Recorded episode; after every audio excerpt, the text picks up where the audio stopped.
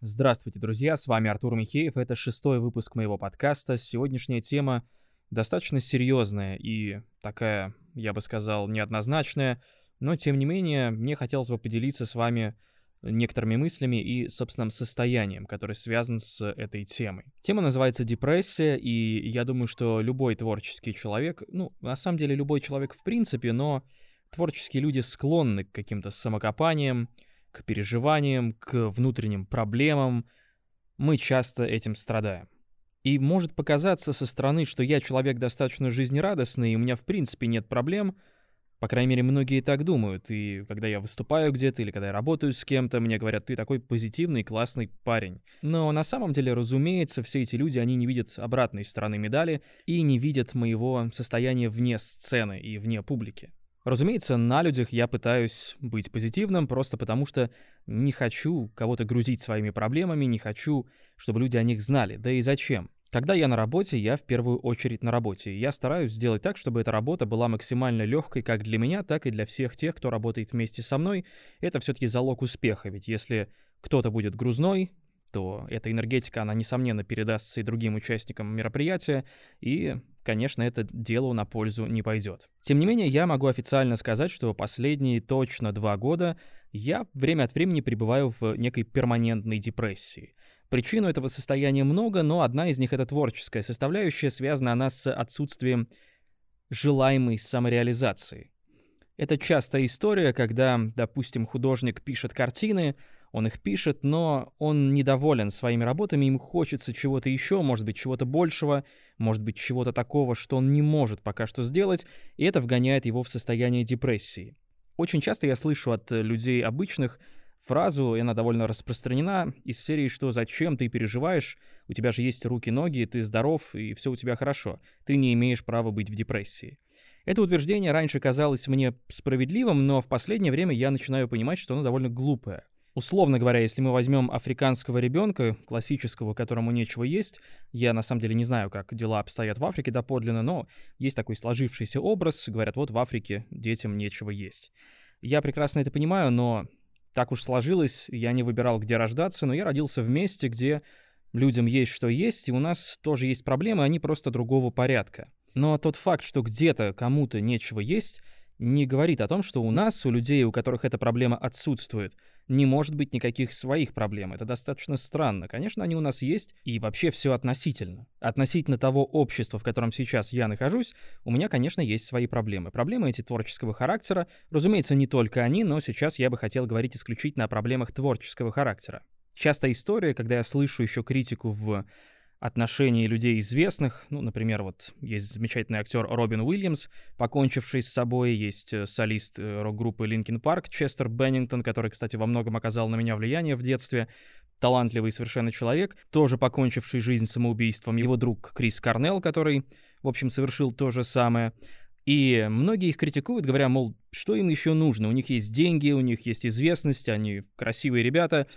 Почему они это совершают? На самом деле все довольно просто. Есть, в общем, такое старое тоже утверждение, которое достаточно верное, то, что счастье не в деньгах заключается. Ты можешь быть очень известным, ты можешь быть очень богатым, у тебя все может быть хорошо с твоей коммерческой точки зрения, но при этом ты сам по себе можешь быть несчастен. Счастье, оно заключается в других вещах. Конечно, для каждого оно свое, безусловно.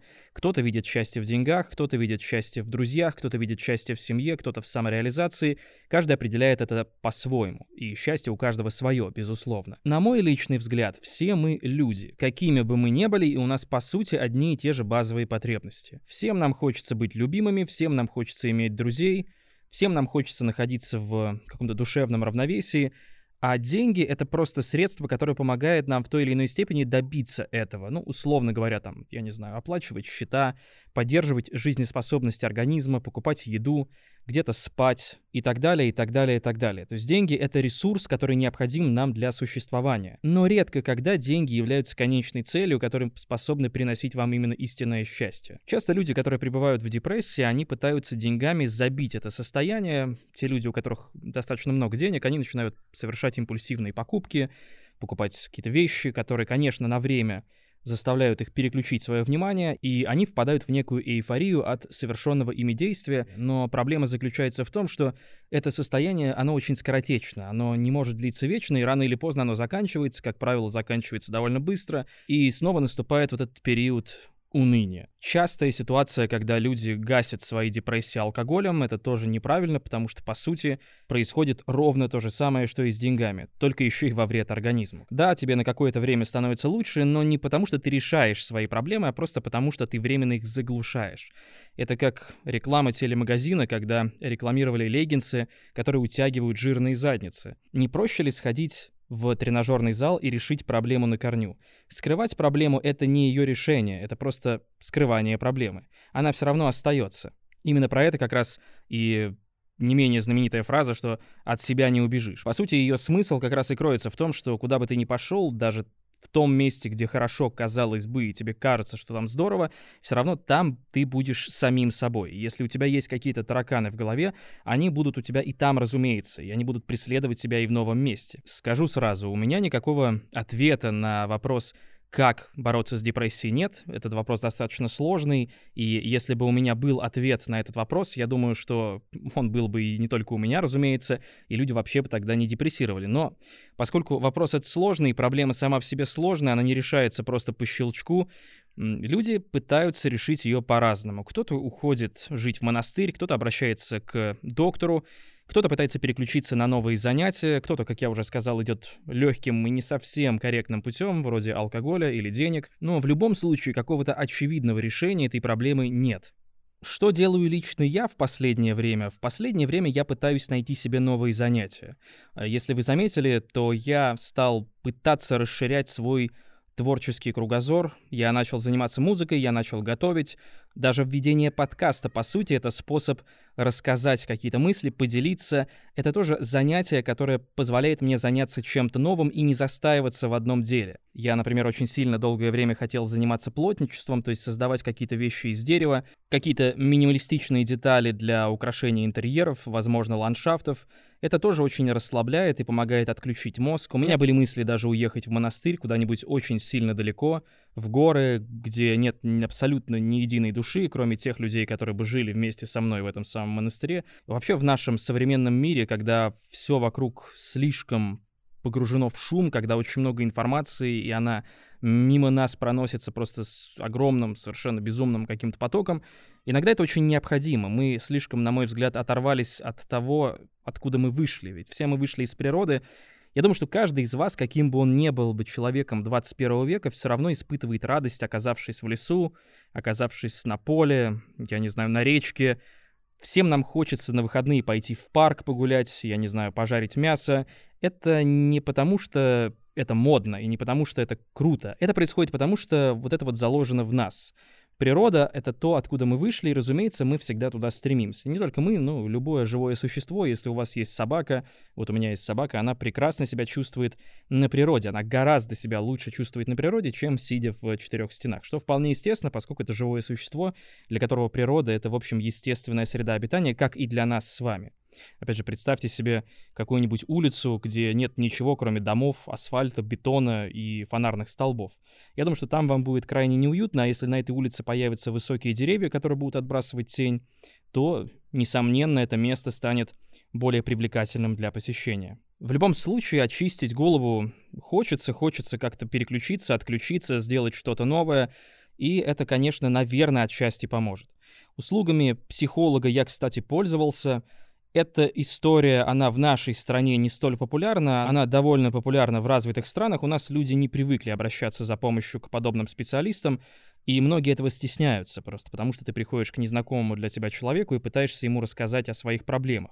Он тебя слушает, и ты чувствуешь себя неуютно, словно ты разделся на публике, и ты сидишь голый, и на тебя все смотрят. Но на самом деле это чувство, оно, конечно, преодолевается со временем, я думаю. Я, к сожалению, не имел какой-то большой практики нахождения у психиатра, то есть я очень, у меня это был скоротечный опыт, но тем не менее я уверен, что это проходит. У многих людей, кто пробовал, это прошло, и они, в принципе, достаточно легко себя ощущают в подобной компании.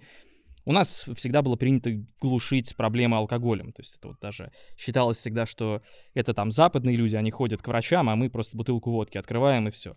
Конечно, это неправильно. То есть вариант с врачом, он, наверное, более цивилизованный и более правильный.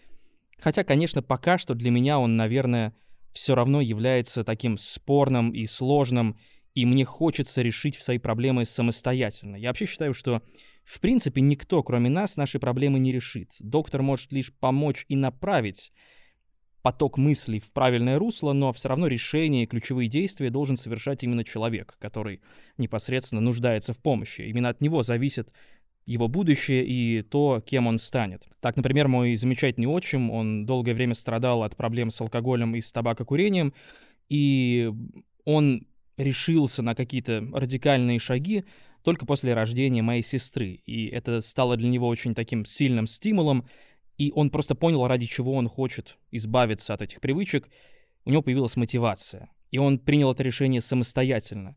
Знаете, как курильщикам многие говорят, что ему сообщают, что «а ты знаешь, что курить вредно?» Разумеется, любой курильщик знает, что курить вредно, как и любой человек, который выпивает слишком много, знает, что это плохо. Говорить ему об этом абсолютно бесполезно. Если человек перегибает палку, кстати, мое отношение к вредным привычкам я не раз высказывал, я считаю, что в них нет ничего абсолютно плохого. Вот эта вот история с тем, что курить вредно, что курение убивает, что алкоголь убивает, это все проблема отсутствия меры. Причем мера важна абсолютно в любом деле. Попробуйте съесть 50 апельсинов за раз. Как думаете, что с вами будет? Казалось бы, полезный фрукт, витамин С, все дела, но, тем не менее, если вы слопаете целый мешок этих самых апельсинов, скорее всего, желудок скажет вам «пока». Это вопрос меры. То же самое касается и вредных привычек. Мы живем один раз. Я не вижу ничего плохого в том, чтобы позволять себе иногда слабости. Вопрос только в том, как часто ты позволяешь себе эти слабости, не вредит ли это тебе и окружающим, и не портит ли это твою жизнь. Это должно лишь дополнять твою жизнь, но не портить ее. Вообще любые изъяны, они, наверное, все-таки дают колорита определенного. Даже наше лицо. Ведь наши лица, они асимметричны. У нас две половины лица, левая и правая, они не зеркально отражены, они абсолютно разные. И все вы прекрасно знаете, что там у моделей, например, есть там рабочая сторона, а есть нерабочая сторона. Рабочая сторона — это та сторона, которая кажется им более привлекательной. Возможно, так действительно и есть. И вот эта асимметричность, вот этот изъян, вот эта вторая нерабочая сторона, вот этот вот вот это вот несовершенство, оно и добавляет нам объема, оно добавляет нам живости, оно вносит колорит, фактуру. Хотя, конечно, безусловно, я не пропагандирую вредные привычки. Если вы человек, который привержен здоровому образу жизни, то я могу вас только похвалить, это действительно правильно. Но, опять же, главное во всем соблюдать баланс. И я не просто так заговорил, кстати, про питание, ведь э, депрессия и вообще состояние человека, оно во многом складывается из разных факторов. На это оказывает влияние экология, питание, город, среда, в которой мы обитаем, люди, которые нас окружают, события, которые происходят вокруг нас. Даже улица, по которой мы идем, она может вызывать в нас либо положительные, либо отрицательные эмоции. Есть такая замечательная наука, урбанистика, которая в России у нас, к сожалению, не развита в силу того, что хм, у нас просто ее убили, и, по сути, наши города вот теперь пожинают плоды того, что у нас нет специалистов, которые могут правильно проектировать улицы, делать их такими, чтобы люди чувствовали на них себя счастливыми, комфортно, приятно и хотели проводить на них время, это тоже очень большое влияние оказывает. В любом случае, урбанистика — это не тема этого подкаста, тема этого подкаста — депрессия, и я просто, наверное, хотел поделиться какими-то своими мыслями короткими на этот счет, и да, сказать, что я последние два года нахожусь в этом состоянии. Оно у меня не совсем уж прям стопроцентно перманентное, то есть оно у меня все-таки изменяется. То есть оно у меня все-таки изменяется с плюса на минус. Время от времени я то в нем, то вне этого состояния, то снова в нем, то опять из него выхожу. Я как на волнах, качаюсь то вверх, то вниз.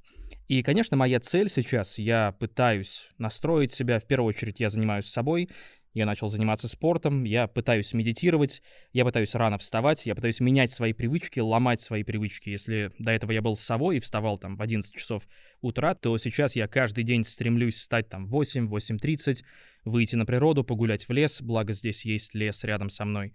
Я пытаюсь научиться чему-то новому, готовить новые блюда, изучать какие-то новые вещи, которыми я раньше никогда не увлекался и не занимался. Это помогает какие-то новые грани в себе увидеть и познать себя лучше. И я думаю, что во многом это тоже поможет мне и поможет многим тем людям, которые находятся в схожем со мной состоянии. Я знаю, что многие из творческих людей, да и вообще обычных людей, опять же повторюсь, тоже находятся в таком состоянии, и часто люди просто не хотят в этом признаваться, потому что ты как будто признаешься в своей слабости, мол, ты признаешься, я слаб. Это как привычка улыбаться на улице. Всем вам хорошо известно, что раньше у нас, например, было не принято улыбаться на улицах, вообще русские люди были довольно хмурые, потому что вроде как улыбка воспринималась как слабость. Вот эта агрессивная среда, в которой мы росли, в которой я, по крайней мере, рос в своем детстве, она предполагала силу, и все решалось силой, все решалось грубой силой, и улыбка — это был символ нерешительности, слабости, мягкотелости, и, конечно, все действовали согласно установленной модели поведения. Сейчас, слава богу, ситуация меняется, по крайней мере, в том месте, в котором я нахожусь. Люди поняли, что это не слабость, это прекрасно, и это хорошо, и когда ты даришь кому-то свое позитивное состояние, оно к тебе возвращается и тоже помогает формировать среду вокруг тебя более позитивную, более положительно заряженную. В общем, вот такие вот мысли. На этот раз они получились сильно дольше, наверное, чем предыдущие мои подкасты, но я рад с вами поболтать. Спасибо, кстати, что слушаете. Подписывайтесь, оставляйте свои отзывы. Услышимся в новых выпусках. С вами был депрессивный Артур Михеев. Всем пока.